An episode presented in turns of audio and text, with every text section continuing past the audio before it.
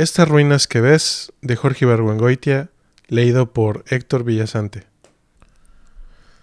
Estas ruinas que ves. Los habitantes de Cuébano suelen mirar a su alrededor y después concluir. Modestia aparte, somos la Atenas de por aquí. Cuébano es ciudad chica, pero bien arreglada y con pretensiones. Es capital del estado de Plan de Abajo. Tiene una universidad por la que han pasado lumbreras y un teatro que cuando fue inaugurado hace 70 años no le pedía nada a ningún otro. Si no es cabeza de la diócesis es nomás porque el siglo pasado fue hervidero de liberales. Por esta razón el obispo está en Pedrones, que es ciudad más grande. Los de Pedrones, dicen en Cuébano, confunden lo grandioso con lo grandote. Todos están de acuerdo en que la ciudad ha visto mejores días. Para ilustrar su decadencia suelen referirse al oro, un pueblo fantasma que está allí cerca, que a fines del siglo XVII tenía más habitantes que los que ahora tiene Cuébano, la cual, afirman, fue una de las ciudades más importantes de la Nueva España. Esto que usted ve aquí, le dice al visitante, no es más que un rastrojo de lo que fue a lo que el recién llegado debe responder. Pero ¿cómo rastrojo si esta ciudad es una joya? Si no dice algo por el estilo, corre el riesgo de ofender al anfitrión, porque la violencia de bienes pasados que parecen tener los habitantes de Cueva no es falsa. En el fondo están satisfechos con la ciudad tal y como está. Creen que no hay cielo más azul que el que se alcanza a ver recortado entre los cerros, ni aire más puro que el que sopla a veces con fuerza de vendaval, ni casas más elegantes que las que están cayéndose en el paseo de los teposanes. Son grandes innovadores, siempre lo han sido.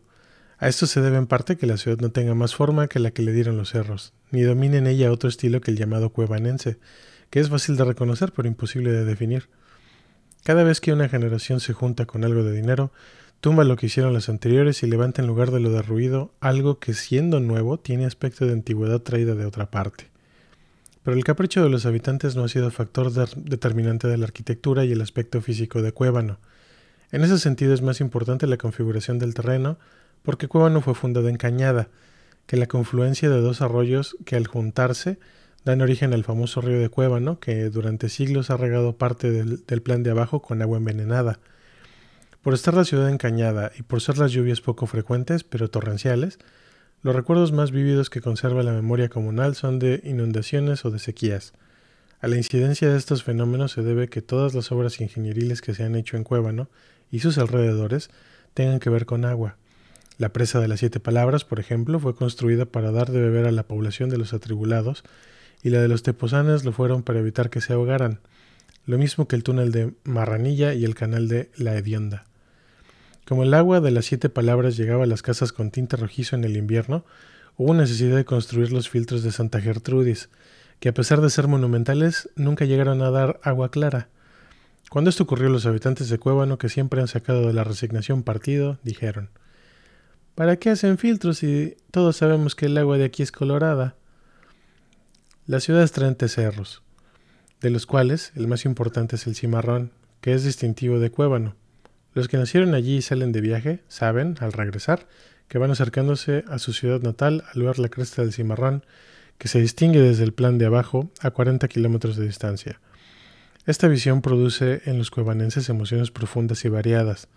A unos se les llenan los ojos de lágrimas, a otros el corazón les da brinco de alegría, otros en cambio aseguran que se les pone como puño cerrado, pero todos se vuelven lapidarios y dicen cosas como en México no soy nadie, en Cuébano en cambio hasta los perros me conocen. Pero si, he pero si visto desde plan de abajo el cimarrón no es más que un cerro con cresta, aunque inconfundible, Visto desde el lado opuesto, desde la presa de los atribulados, con ojos devotos y entrecerrándolos, puede distinguirse en la cumbre con toda claridad la silueta yaciente del Cristo crucificado, con la corona de espinas en la punta del cerro y el pecho donde comienza el caserío. Hay otras vistas. Desde cada casa de cueva no pueden verse las de los vecinos. Un pedazo de calle estrecha y en muchos casos precipitosa, la cúpula de una iglesia y la punta de un cerro, que de no ser por el cimarrón puede ser el de la bolita, o el de la peña rodada, o el de en medio, o el de la caldera, o el del huenzontle. También pueden verse a lo lejos las ruinas, minas inundadas, haciendas de beneficio abandonadas, iglesias destruidas, pueblos fantasma. Cada ruina tiene su historia. La mina de la Reseca, por ejemplo, tiene el tiro más hondo del mundo y el más lleno de agua. Alrededor de la boca de este tiro hay hasta la fecha una construcción de seis muros triangulares de piedra dispuestos en círculo que aparentemente no llenan ninguna función ni la llenaron nunca. Esta construcción, explican los eruditos, se inició con miras de figurar una corona condal, en recordación de la que don Álvaro Luna recibió al comprar el título de conde de la Reseca. El fondo de esta mina sigue la historia. Salieron tres cuartas partes de la plata que circula en el mundo, y el esplendor de la mina fue tal que el conde de la Reseca ofreció que si llegaba a Cueva en el rey de España, él empedraría el camino que va de la mina a la ciudad con barras de plata. Hay otra versión de esto que dice que con la plata que salió de la mina hubiera alcanzado para empedrar, etc. La guerra de la independencia acabó con el esplendor de la reseca y también con su dueño, porque el conde murió en el sitio de Cuautla, según algunas consecuencias del célebre cañonazo que disparó Narciso Mendoza, el niño artillero, según otros del tiro que le dieron cuando paseaba frente a las líneas insurgentes con un bicornio emplumado, precedido de un tambor batiente y de un heraldo que decía su nombre y títulos. La mina de Chiriguato, que no fue tan rica ni tuvo dueño pintoresco, tiene en cambio el tiro muy ancho a cielo abierto. Un rayo de luz penetra hasta abajo un día del año, el 13 de abril según unos, el 26 de septiembre según otros, y el sol se refleja en el agua que hay en el fondo. Esta imagen fue muy usada a principios de siglo por los jóvenes cuevanenses que tenían novias fuereñas. Agregaban a sus cartas pequeños poemas en prosa que decían más o menos el día en que tú vienes a cueva no es como el día en que un rayo de sol entra hasta el fondo de la mina, etc. Pero dejando a un lado las minas para hablar de los cuevanenses, conviene advertir que los sabios que ha habido en Cueva se encuentran por docenas. Los ha habido en todas las clases y en todas las épocas. Unos son devotos, como el padre Carcaño, que escribió en seis tomos los elogios de Nuestro Señor de Cuébano, poetas, como don Régulo Hernández, que inventó la combinación métrica para versificar llamada la copa, porque el poema, una vez compuesto y transcrito con cuidado, da sobre el papel el contorno de las de copas. Filósofos, en su mayoría jesuitas, que fueron acumulando libros de teología hasta formar una de las bibliotecas más notables del país. Cuando ocurrió la expulsión de la Compañía de Jesús en tiempos de Carlos III, los expulsados tomaron precauciones para que la biblioteca no fuera mancillada por ignorantes, por lo que permaneció cerrado durante un siglo, al cabo del cual los libros que no se desmoronaban al abrirse eran ininteligibles. Historiadores como don Benjamín Padilla, autor de la más lúcida interpretación de nuestra guerra de independencia, interpretación que por desgracia ha quedado relegada al olvido por no coincidir con la versión aprobada por la Secretaría de Educación Pública. Don Benjamín considera que la independencia de México se debe a un juego de salón que acabó en desastre nacional.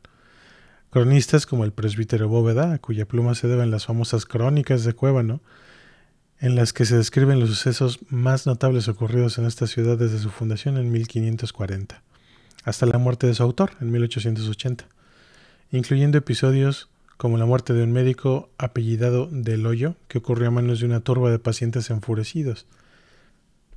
Pero no solamente en las humanidades se han distinguido los cuevanenses, sino también en el conocimiento de las cosas materiales, la ciudad misma es monumento a quienes la construyeron y reconstruyeron, por consiguiente no hace falta hablar de ellos. En cambio es más oscura la labor de los que trabajaron en las entrañas de la tierra y lograron interpretar el lenguaje de las piedras. De entre los geólogos, el más notable es don Valentín Escobedo, que pasó setenta años caminando por los cerros con un martillito en la mano. Los descubrimientos que hizo este sabio son muy notables. A él se debe el de que en la región de la hilacha existan rastros de menonita cuarzosa y el de que ciertos silicatos sometidos a altas presiones y en contacto con agua carbonatada forman las cristalizaciones en abanico conocidas en el mundo científico con el nombre de su descubridor, Escobedita. Don Valentín pasó los últimos años de su vida dedicado a lo que podría haber sido su obra cumbre, el trazo de localización de lo que él llamaba la gran beta madre y maestra, empleando un procedimiento de adivinación cuyos fundamentos se llevó a la tumba. En el campo de las leyes la aportación de los cuevanenses es menos digna de nota.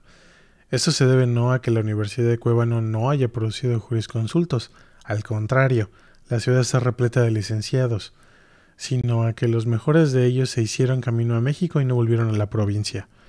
Uno de los pocos que siendo famosos regresaron tiene triste memoria. Es don Pedro Alcántara, llamado también La Zorra, inventor no de leyes ni de interpretaciones notables, sino de procedimientos para evadirlas y para violarlas impunemente. A él se debe la, la, invención de los casos conocidos legalmente como sustitución de responsabilidades, perjuicio de homónimo y anulación por confirmación, que entre chicaneros se llaman golpe al de junto, cómo te llamas y tres en uno. Esto lo apunto nomás para que se vea que en todo han destacado los cuevanenses. Notas. Lo anterior está tomado del opúsculo cuevanense de Isidro Malagón.